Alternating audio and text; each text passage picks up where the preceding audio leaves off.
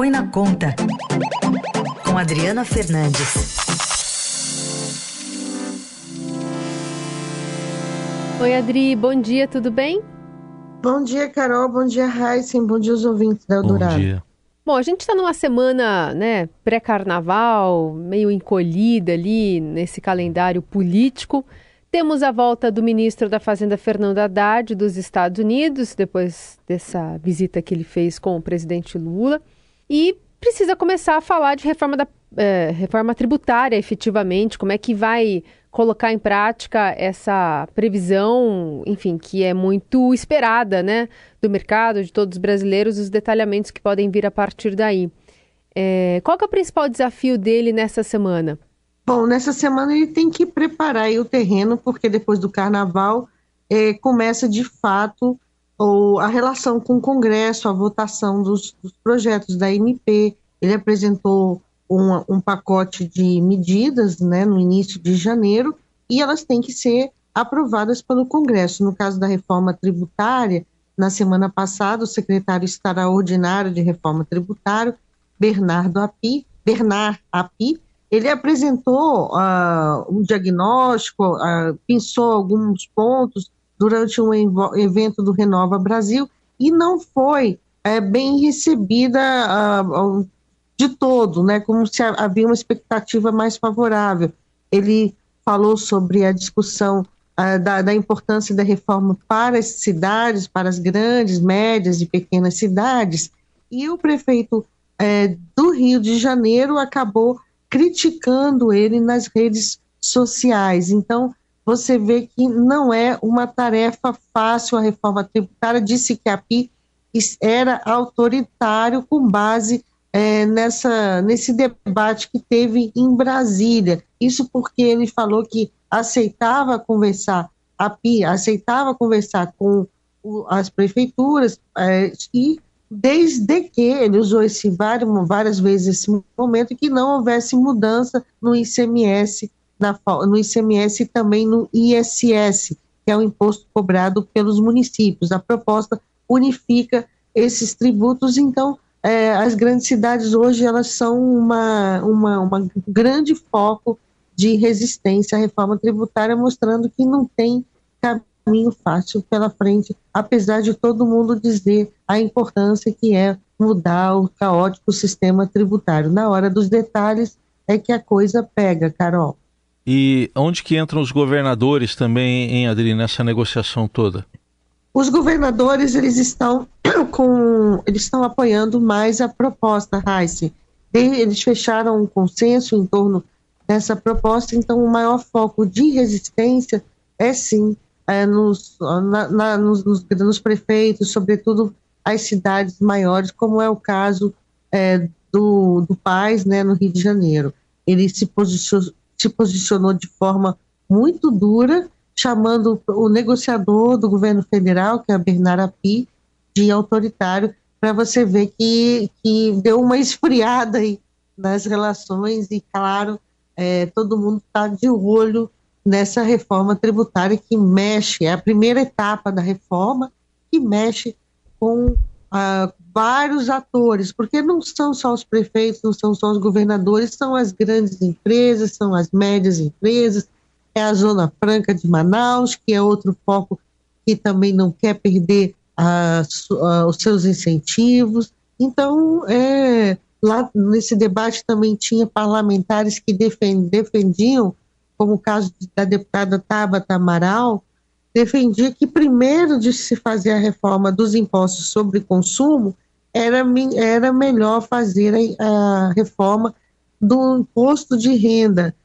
para aumentar a tributação uh, dos mais ricos. Então, você vê que ninguém, nesse campo aí, é, é difícil encontrar uh, uma pessoa que esteja totalmente satisfeita com o andamento da proposta.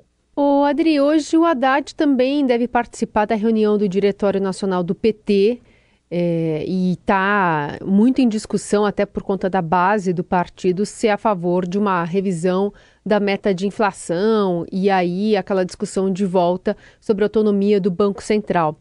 Queria te ouvir sobre como politicamente é, isso pode virar uma, uma pauta muito, é, como é eu vou dizer, incômoda, né, para o ministro da Fazenda.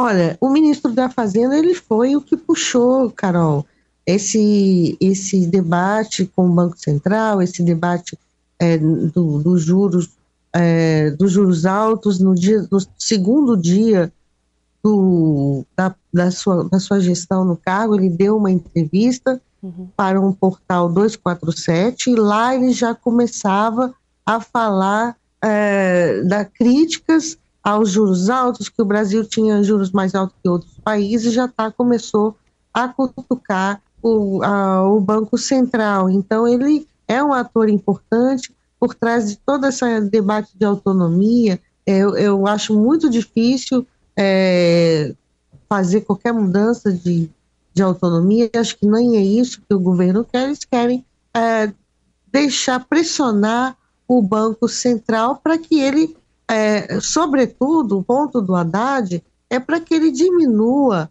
as críticas que, eles, que a comunicação do Banco Central tem feito à, à questão fiscal, que tem falado muito de incertezas fiscais, e isso que incomodou Haddad, já que ele apresentou um plano para a reversão do déficit público. Se o plano vai dar certo, a gente não sabe ainda, mas uma parte do mercado já, é, já prevê, já está prevendo um déficit menor em 2023, um déficit nas contas públicas.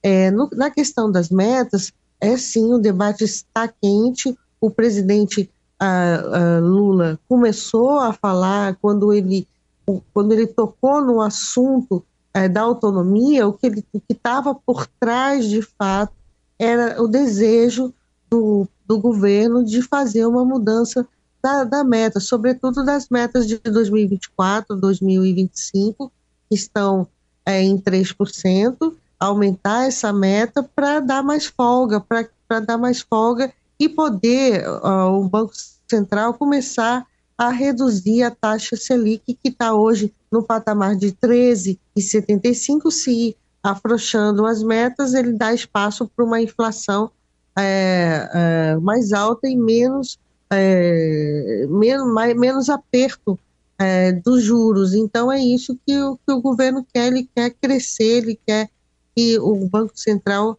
retire essas amarras, mas não é bem assim, né? A gente tem que ver que tem um processo de controle da inflação em curso e todo esse ruído, toda essa briga com o Banco Central acaba aumentando, trazendo insegurança e aumentando os juros de mercado. Então, os juros de mercado, ah, com, essa, com essa barata voa que eu chamo, né, tanto de um lado quanto de um outro, acabam, estão mais altos e o governo perde tempo com, com, com esse debate, com esse debate, com essa pressão do Banco Central, mas é claro que o que está em jogo mesmo é uma mudança pelo Conselho Monetário Nacional.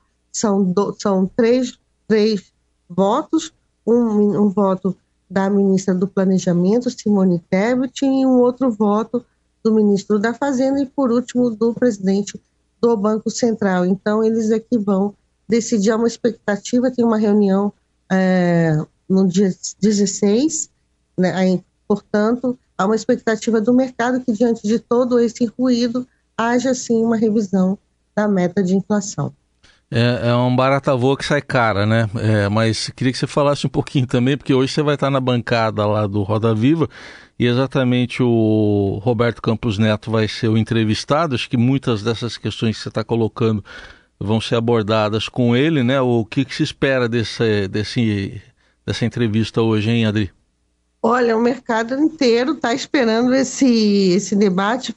Eu já fui algumas vezes no Roda Viva, um programa da TV Cultura aqui de São Paulo, e é, nunca vi tanta expectativa na, no, num debate econômico, né, um debate que é muito técnico, mas é, que vai acabar sendo político, Heisen, porque eu explico. O governo Lula, ele durante a campanha, o presidente, presidente Lula, ele se comprometeu com os empresários nas suas sinalizações, com o mercado financeiro, a manter a autonomia. Ele foi é, num evento, com um jantar com empresários, e ali ele começou a construir esse discurso de que ele não ia alterar o Banco Central, autonomia, pedir, né? não é ele que altera, pedir ao Congresso Nacional é, uma proposta para alterar ou mesmo buscar tirar o Campos Neto do cargo, é, trabalhar para isso.